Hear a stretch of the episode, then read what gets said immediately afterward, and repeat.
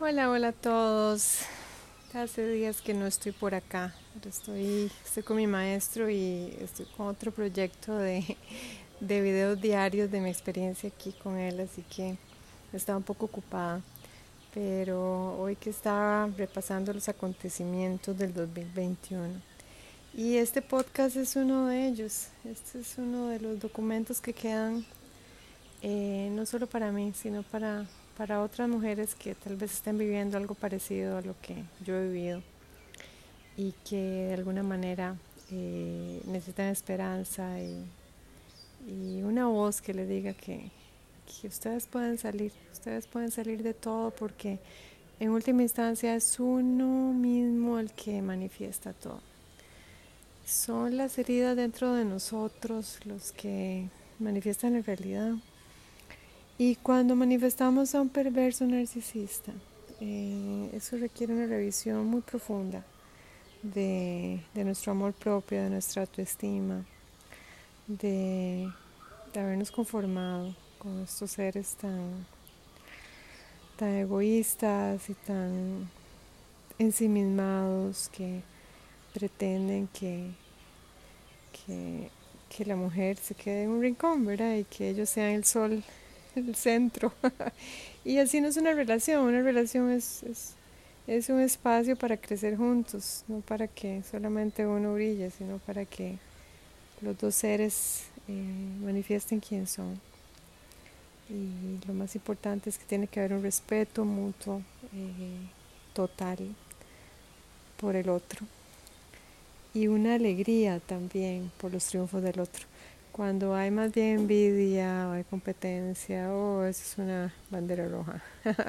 y ya, ya les hablé en el capítulo Bandera Roja, uno de los primeros de este podcast, que, que, que uno va viendo, ¿verdad? va leyendo entre líneas y se va dando cuenta de que está mal apuntado. bueno, yo estoy aquí, estoy muy feliz, hoy, bueno, fueron cinco horas en, en la escuela, es muy fuerte porque me levanto a las tres de la mañana y eh, ya empiezo mi práctica a las 5 y luego asisto a mi maestro y es una experiencia muy, muy intensa y son tres meses, ¿verdad? De, darlo todo a todo nivel, a nivel físico, mental, emocional, espiritual, todo es como que uno lo vuelve al revés y al mismo tiempo todo se está como decantando, especialmente en estos últimos dos años que han sido tan difíciles para todos en el mundo. Eso que escuchas el viento en las palmeras. Eh, yo aquí feliz, ¿verdad? En, en, mi terraza, sintiéndome tan abierta después de la práctica y tan, tan hermoso estar rodeado de personas de todo el mundo que vienen a estudiar con mi maestro y que eh, muchos de ellos amigos de años y qué lindo, qué lindo está este peregrinaje, eso es lo que yo le llamo a a estar nosotros en un lugar sagrado, es un peregrinaje que, que realmente nos recuerda lo relativo de todo el mundo de la ilusión. Incluso los sufrimientos más, más dolorosos, las pérdidas más crudas, pueden sanarse. Y eso es lo que yo les quiero compartir hoy. Ese es mi, mi ejemplo de vida.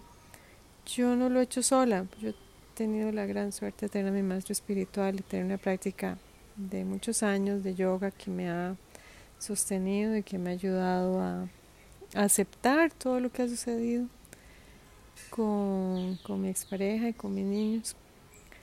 Y lo que les puedo decir es que eh, no es fácil, eh, siempre vamos a tener ahí una espinita en el corazón, pero la herida ya no, ya no supura, ya no es una herida abierta, ya no es verdad sangre a chorros, ya es, es son sensaciones, son como momentos de añoranza que también pueden volverse muy dulces, ¿verdad? Porque uno puede escoger eh, recordar lo hermoso. Y de esta relación yo tengo tres hermosos, eh, bellísimos seres.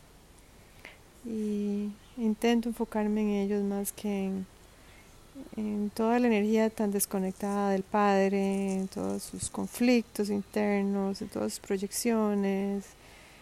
son seres que, que, no tienen paz y que por lo tanto eso es lo que comparten con el mundo. Eh, pero depende de nosotros a dónde ponemos la atención. Yo en este proceso era de, de legal y procesal y bueno, me he conectado con muchos padres y madres en el mundo. Y sí, es, es, es muy doloroso lo que nos está sucediendo, pero nuestra salud mental está también de por medio, porque uno es el que controla la mente. Y uno puede dejarla que se vaya, ¿verdad? En el odio y el rencor y por qué me pasó esto a mí. Y en realidad no va a cambiar nada aceptar lo que sucedió es el primer paso, digamos, que para, para sanarnos. Es igual que Alcohólicos Anónimos, en Narcóticos Anónimos, cuando ya, ¿verdad? Llega el alcohólico y dice, yo soy alcohólico. Y ya lo expone con una honestidad. En el momento que decimos, sí, yo perdí a mis niños, sí, yo fui denunciado falsamente, sí, yo estuve casada con un perverso narcisista, ya cuando lo aceptamos, cuando ya dejamos de de, negar la realidad, es que comenzamos a caminar con pasos firmes. Y yo sé que es muy difícil ver esto cuando uno está metido en la relación. Uf, es, es, es, fuertísimo porque todavía hay un montón, digamos, de involucramiento emocional. Entonces la otra persona no lo afecta mucho y uno todavía tal vez si tiene niños está intentando ver a salvar el barco y y, hacerse loco, ¿verdad? Para, para no causar más olas, pero no, eso no funciona. Vean que en toda mi historia, eh, por más que yo intenté, hay ciertas cosas que no, que no son positivas para nosotros. Y yo siento que la vida tiene una manera de arrinconarnos, ¿verdad? Hasta que ya el dolor y el sufrimiento es tan intenso que ya uno dice, ok, tengo que soltar. Eh, yo quisiera. Que, que fuera posible para muchos, no lo fue para mí, pero para ustedes, que suelten antes de que ya estén en el sufrimiento más, más horroroso y también expuestos a, la violencia más peligrosa. Eh, uno tiene que saber reconocer cuando un ciclo ya terminó, ya sea una relación, ya sea un trabajo, ya sea un país, eh, es, eso yo creo que nos evita muchos dolores adicionales, porque cuando ya lo terminó, terminó y lo hermoso es que viene algo nuevo. Entonces, enfocarnos en lo nuevo, enfocarnos en hacer planes, esto en mi propia vida ha tenido un efecto sanador maravilloso. No es que yo haya dejado tirado ¿verdad? el caso con mis niños para nada, seguimos seguimos eh, intentando lo que la paupérrima justicia costarricense puede. Imagínense que yo tengo pendiente una cita psicológica desde hace más de un año. Y nunca me la dieron con la psicóloga para evaluar la madre, nunca. O sea, la, la jueza, bueno, se fue de vacaciones, quién sabe hace cuánto. Eh, yo no tengo llamadas con mis niños desde hace año y medio. El papá no contesta, como si fuera dueño de los chiquitos, ¿verdad? Él, él ya se adueñó completamente.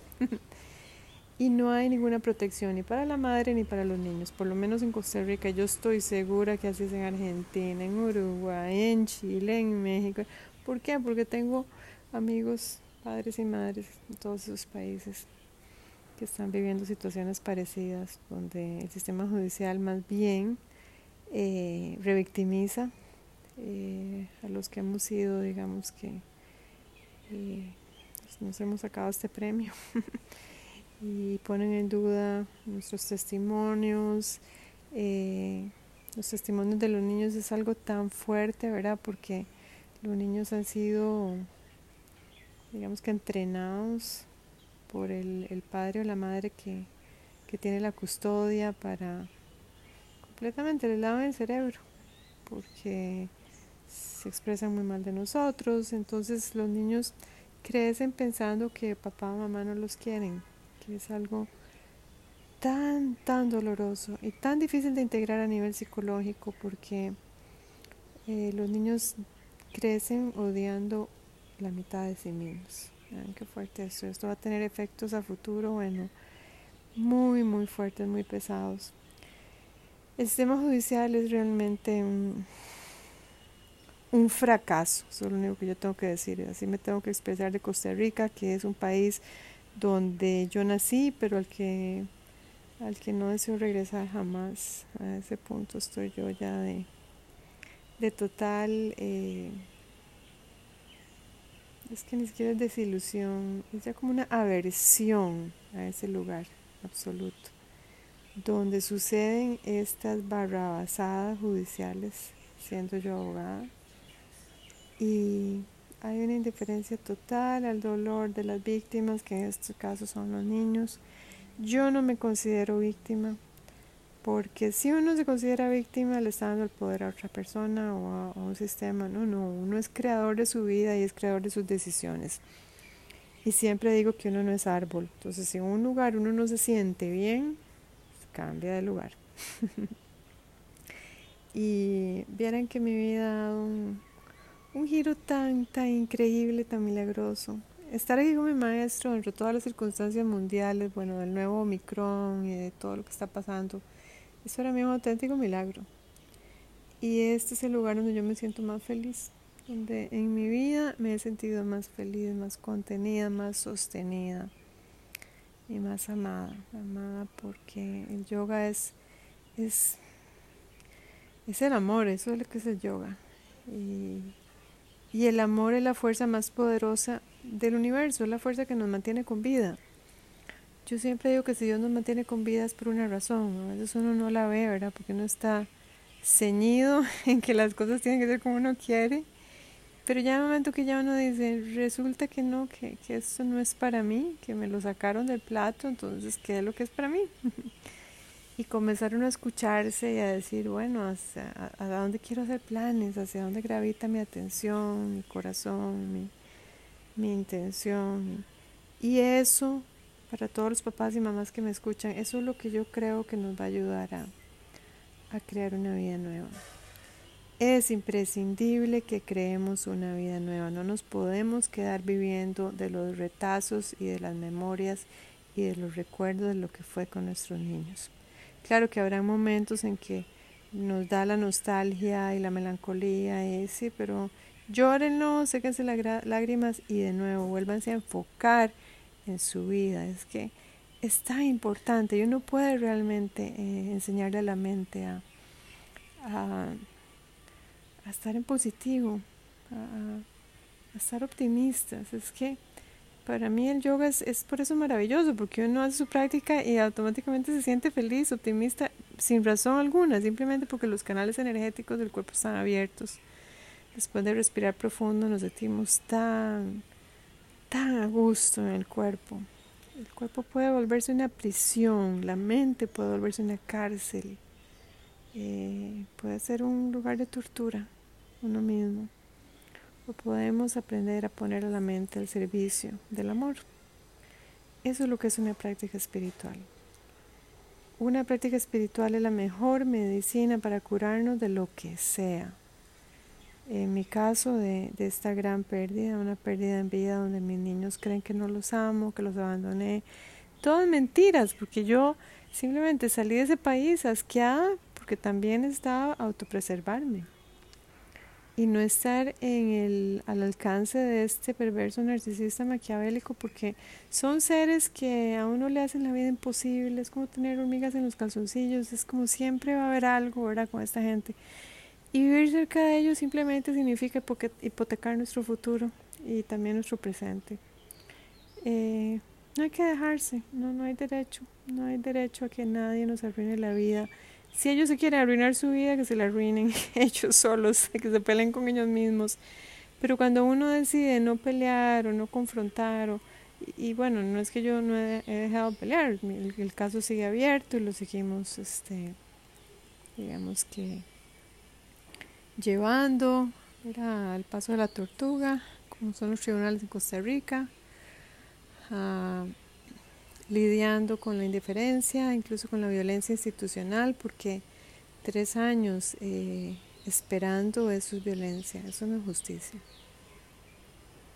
Y dentro de eso, eso es una parte de mi vida, pero eso no es toda mi vida. Eh, bendito Dios que, que me sacó de ese país y que me que me dio otro hogar y que me dio planes, amigos, familia, sueños, intenciones, propósito. Tener propósito es tan importante. Y para los que somos padres o madres, sí, este, la maternidad y la paternidad es un es una de las, digamos que de las expresiones de nuestro ser, pero no es el único. Y si no la quitan, tal vez sea que tenemos que enfocarnos en otra cosa, digo yo. Por lo menos ese ha sido mi pensamiento, porque cuando las cosas suceden, suceden por algo, y a veces cuando las cosas se caen, se caen porque eh, nos estábamos muriendo, ¿eh? Estábamos realmente eh, viviendo un abuso constante que tal vez no nos dábamos cuenta.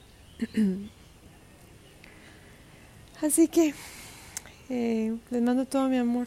De verdad que, que, estoy muy bien, estoy muy agradecida con la vida y con Dios. Y en, este, en esta época de Navidad, que yo sé que es muy difícil, yo, yo voy a pasar mi Navidad con mi maestro sin poder hablar con mis niños, como les dije, desde hace año y medio que no puedo hablarles porque no quieren, no tienen ganas de hablarme, porque claro, lo único que escuchan de la mamá son cosas feas, es que es, es tan dañino lo que esta gente hace, tan dañino. Pero dentro de todo yo he encontrado un, motivo y un propósito para vivir y, es mi camino espiritual y ahora ha tomado ahora eh, preponderancia y estoy muy feliz, estoy muy agradecida también de poder trabajar con mucha gente en el mundo. Aquí que estoy asistiendo a mi maestro es tan hermoso porque he conocido a mucha gente muy linda. Bueno, un deseo de, de ir más allá, ¿verdad? De lo, de lo conocido. Yo creo que ese es el secreto, es, salirnos de lo conocido, es, es explorar, es reinventarnos, es es crear, recrearnos también. Eso es lo que nos va a ayudar a, que nuestra vida también tenga un sentido. Si en algún momento hicimos de nuestros niños el sentido de nuestra vida, eso, eso estaba mal. Mm. Porque, como decía el poeta, nuestros niños no son nuestros niños, vienen a través nuestro, pero ellos tienen su propio, su propio destino. Y si les damos la responsabilidad de hacernos felices, eh, los vamos a hacer infelices a ellos y vamos a ser infelices nosotros también. Tiene que haber libertad, tiene que haber espacio. Como dice Gibran también, entre los árboles tiene que haber espacio para que crezcan. Y nuestros hijos, aunque vienen de nuestro cuerpo, eh, no son nuestros, todos somos de Dios. Así que sintiendo esa libertad mutua el uno por el otro, por los espíritus que son libres, sintiendo esa profunda gratitud de, simplemente de estar vivos, a pesar de que todo no sea perfecto, porque nunca va a ser perfecto todo este mundo de la ilusión del Maya. Pero veamos, veamos lo, bueno. Eh, que esta Navidad sea una oportunidad para celebrar las bendiciones que tenemos, que todos tenemos muchas bendiciones, para hacer planes para el 2022, qué lindo hacer planes. Y yo sé que ahora dentro de este mundo que vivimos llenos de virus supuestos, hacer planes ¿verdad? implica tener también un gran desapego por los planes, pero que eso no nos impida soñar. Soñar es yo creo que es el derecho humano más importante. Cumplir sueños. Cuando cumplimos nuestros sueños nos sentimos más vivos, más abiertos, más positivos. Y también tenemos ganas de apoyar a otros a cumplir sus sueños. Y eso es contagioso. Y así es como que eh, el amor se expande. Siempre digo que el amor gana. Y a veces creemos que perdemos, pero a veces Dios nos está abriendo espacio para que entre más amor porque estábamos mal apuntados. A veces lo que se cae, esa crisis, aquí ya están gritando, esa crisis es la antesala del éxtasis, de la autorrealización, de, del saber que somos amor y que el amor nunca muere, el amor es infinito, el amor solo se transforma, el amor está dentro de todos nosotros y la conexión del amor Nada ni nadie la puede destruir. Mucho amor para todos desde India.